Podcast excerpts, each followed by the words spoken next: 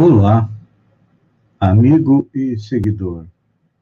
Seja bem-vindo à nossa live diária da Reflexão Matinal, onde eu e você vamos em direção ao nosso coração para lá, como agricultores espirituais, elevar templos aos nossos nossas qualidades ou seja, procurar aumentar as nossas virtudes, as nossas qualidades, e, ao mesmo tempo, cavar masmorras aos nossos vícios, porque são os nossos vícios a causa da nossa infelicidade. Este é um processo. Assim como o agricultor que planta, espera que cresça, floresça para depois colher os frutos, o mesmo acontece conosco. Estamos vindo já há centenas, milhares de encarnações, procurando crescer, evoluir, nos transformar em pessoas melhores. E este crescimento, esta evolução, esta felicidade só nos chega a partir do momento em que nós compreendemos e colocamos em prática ou respeitamos as leis morais e são as leis que regem o universo físico e o universo moral.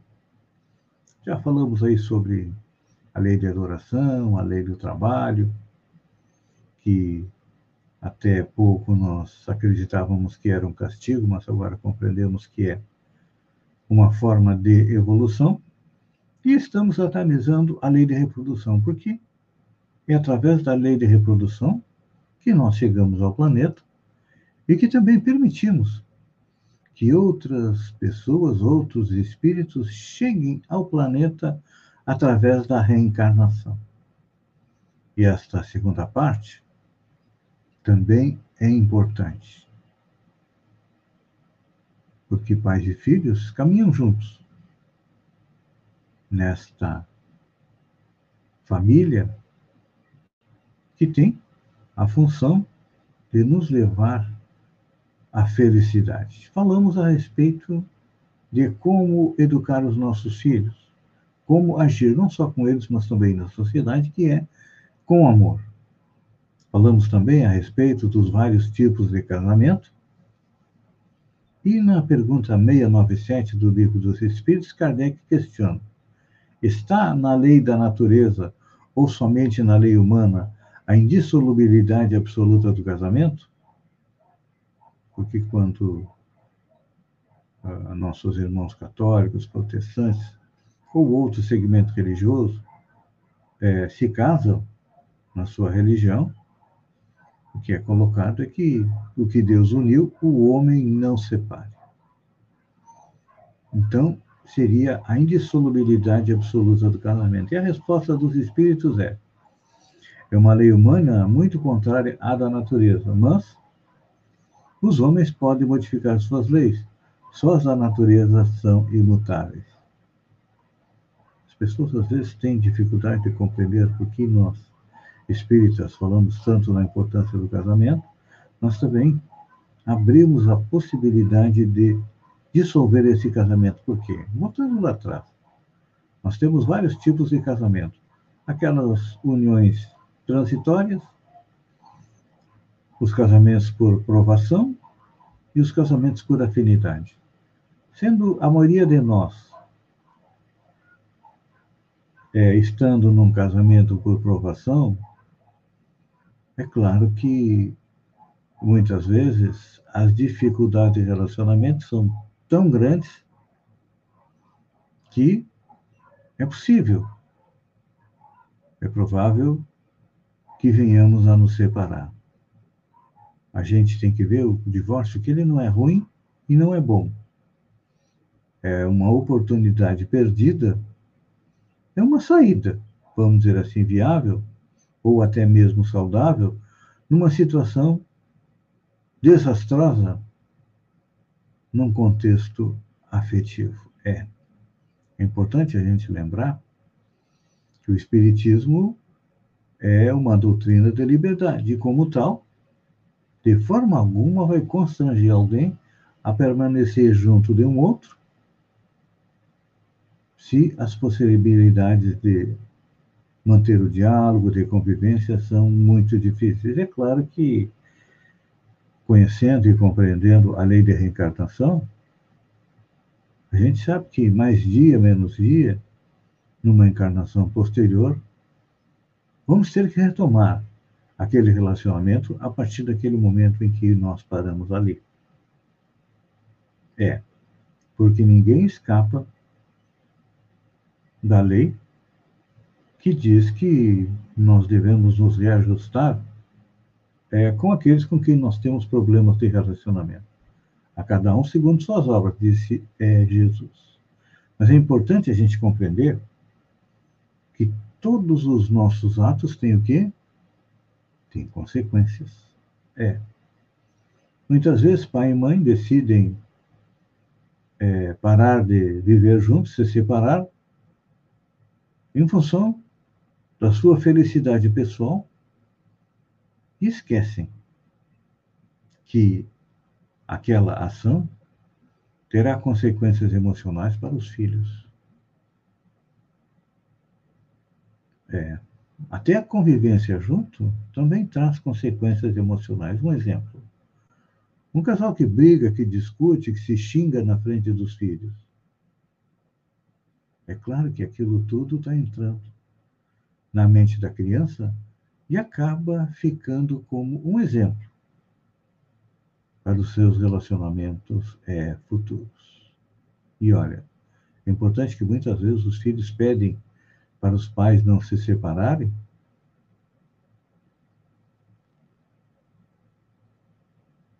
Numa tentativa de consertar a relação. Outras vezes acontece o contrário. Os filhos preferem ver os pais separados porque não aguentam mais o ambiente de guerra que existe dentro é, do lar. Então, a partir do, da compreensão das leis divinas, é claro que teremos novas oportunidades de refazer um relacionamento com dificuldades. Muitos casais que não alcançam ajustamento com marido e mulher, comprometendo-se diante das leis divinas, poderão retornar numa outra situação também, como mãe e filho, pai e filha, ou até como irmãos, para aparar estas arestas. Pense nisso, amigo e seguidor. Estamos chegando no final de semana. É aquele momento em que convivemos mais com a nossa família. Que tipo de ambiente doméstico nós temos cultivado na nossa casa? Ambiente de paz, de tranquilidade, de diálogo? É aquele ambiente que chega na sexta-feira e a gente pensa, ah, lá vem final de semana, voltei para o meu inferno? Hum? Pense nisso. Procure melhorar o seu relacionamento na família e verá que terá dado um grande passo em, relação, em direção da felicidade. Um beijo no coração e até amanhã, no alvorecer, com mais uma reflexão matinal.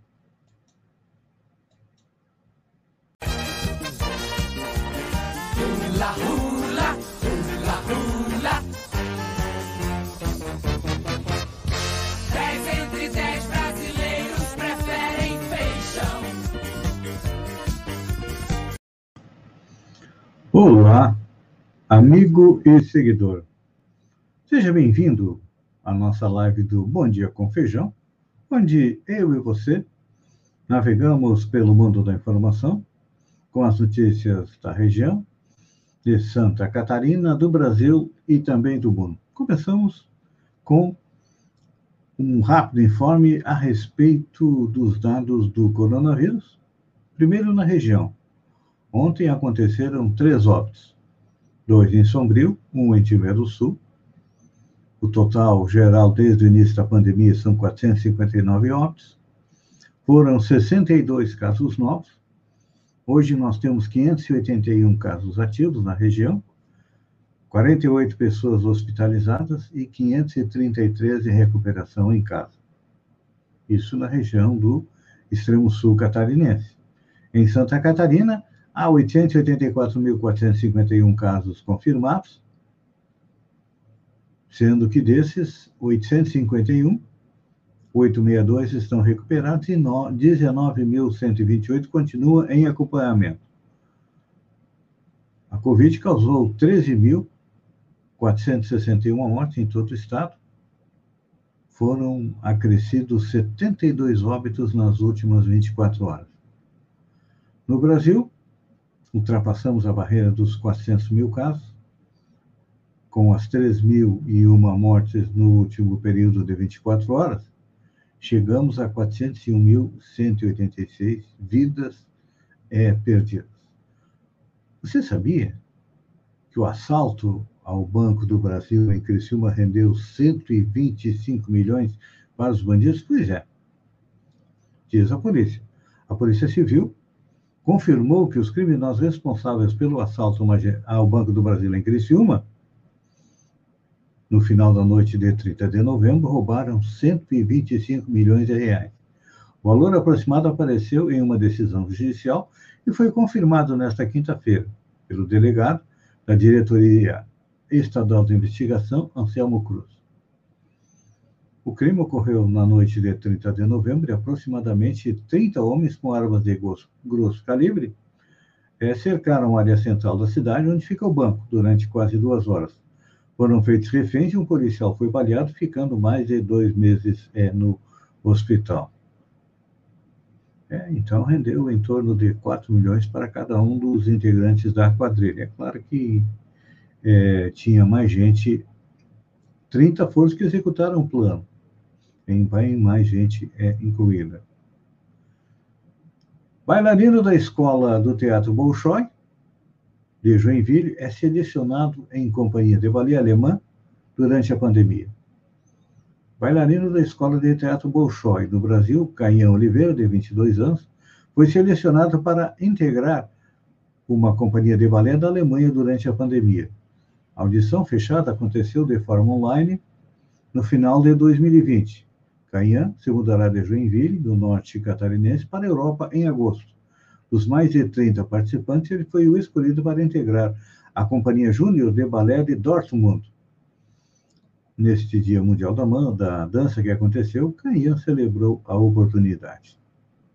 Ele é natural de São Paulo e morava há oito anos em Santa Catarina, no, na escola Bolshoi, é, em Joinville. Aliás, é a única escola do balé Bolshoi, o mais famoso do mundo, de Moscou, na Rússia.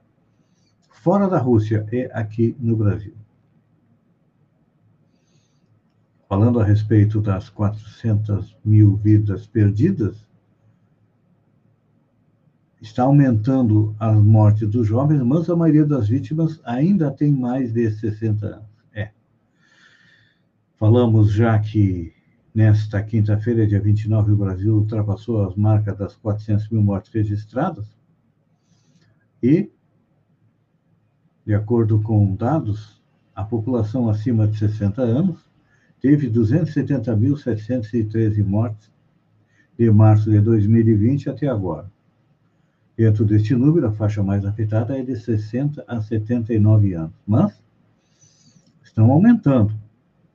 Aumentou em 201% os óbitos na faixa de 40 a 59 anos, e foi de 5.747 para 17.271, e na faixa dos 20 aos 39 anos, teve um aumento de 224%, de 1.204 para 3.896, ou seja, os jovens estão na linha do tiro do coronavírus.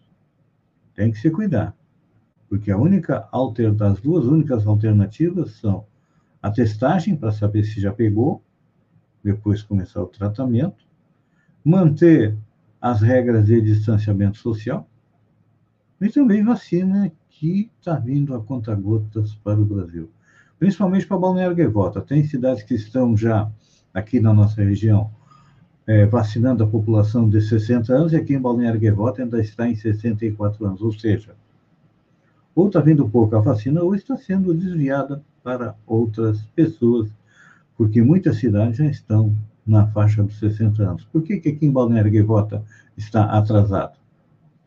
Cabe à Secretaria de Saúde é, esclarecer, ou o prefeito Quequinha. Olha só, o ministro Paulo Guedes ultimamente está com a boca que só fala basneira. Guedes disse: Fies bancou o filho do porteiro que zerou o vestibular. Sem saber que era gravado, o ministro da Economia, Paulo Guedes, reclamou que o governo federal deu bolsas e universidades para todo mundo, por meio do Fundo do Financiamento Estudantil, o FIES. Segundo o ministro, que não citou detalhes ou provas, até quem não tinha a menor capacidade e não sabia ler nem escrever entrou na graduação por esse caminho. Guedes disse que o filho do seu porteiro foi beneficiado mesmo após zerar o vestibular, ainda que o programa tenha exigências de nota mínima para aprovar o financiamento.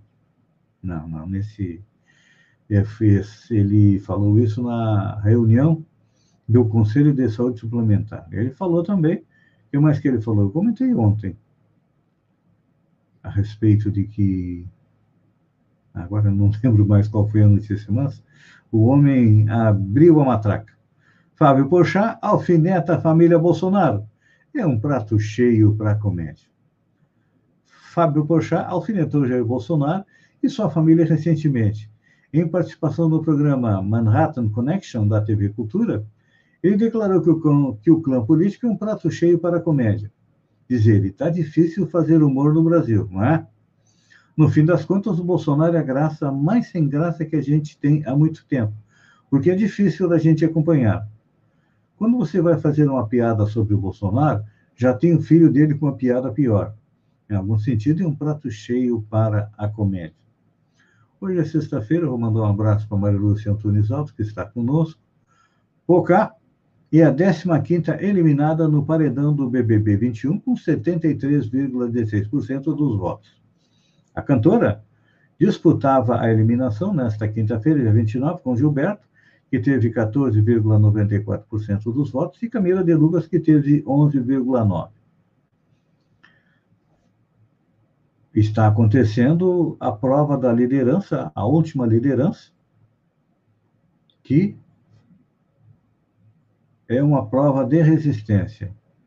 Camila de Lucas foi a primeira a desistir, há pouco mais de uma hora de, de prova, a influenciadora vomitou e saiu carregada por alguns lumes. Juliette foi a segunda sister a desistir da prova, então ficam Gilberto e Fiuk, um deles será o líder, já está automaticamente é, classificado, e o que sobrar vai enfrentar Juliette e Camila no paredão. Um deles, ou Fiuk ou Camila, ou Gilberto e Camila, vai sair e disputam a final. Juliette, que tem tudo para ganhar, o vencedor agora da prova da resistência. com Camila. Com Juliette, que vai ficar, na minha visão. E olha só, falando em BBB, veja quais são os BBBs que se negaram a participar do comentário de Carol Conká. É, cancelada. Foi assim que Carol Conká saiu do Big Brother Brasil 21. Altamente criticada pelas suas atitudes dentro do confinamento, ela saiu com a maior rejeição da história, 99,17% de votos para sair. No entanto, a Globo resolveu passar a limpo e fez um documentário, A Vida Depois do Tombo, para a plataforma de streaming da Globo Play. Foi muito criticado e acusado de passar o pano para a vilã do momento. No entanto, nada passa impune no documentário. Carol Conká teve a oportunidade de explicar e entender como a Caroline, pessoa antes da artista, tinha todos os erros que cometeu. E olha, teve gente que não participou. Entre os participantes, Carla Dias e Arcreviano se recusaram a participar do documentário. Foi, foi com ela que ela teve uma das maiores brigas, mais fez a edição, por causa do rapaz. E outro que também que participou do reality não compareceu foi Lucas Penteado. Na verdade, chegou a mandar uma gravação, mas desistiu de encontrar Carol e mandou apenas um vídeo para ela. Olha, mais uma do ministro Paulo Guedes, na mesma reunião. Ele disse que todo mundo quer viver 100 anos. e que o sistema de saúde não aguenta as pessoas vivendo é, mais. Ah, olha, me desculpa, mas eu acho que o posto de Ipiranga, como é chamado o ministro Paulo Guedes, ele está com Alzheimer, né? Realmente deve ser isso. Amigo e seguidor, eu agradeço a você por ter estado comigo durante falando em Alzheimer. Magistral a interpretação do Anthony Perkins é no filme Meu Pai. E já estou com 80% do filme visto e olha, realmente o Oscar foi merecido. Um beijo no coração e até segunda-feira com mais um programa Bom Dia com Feijão. Até lá, então.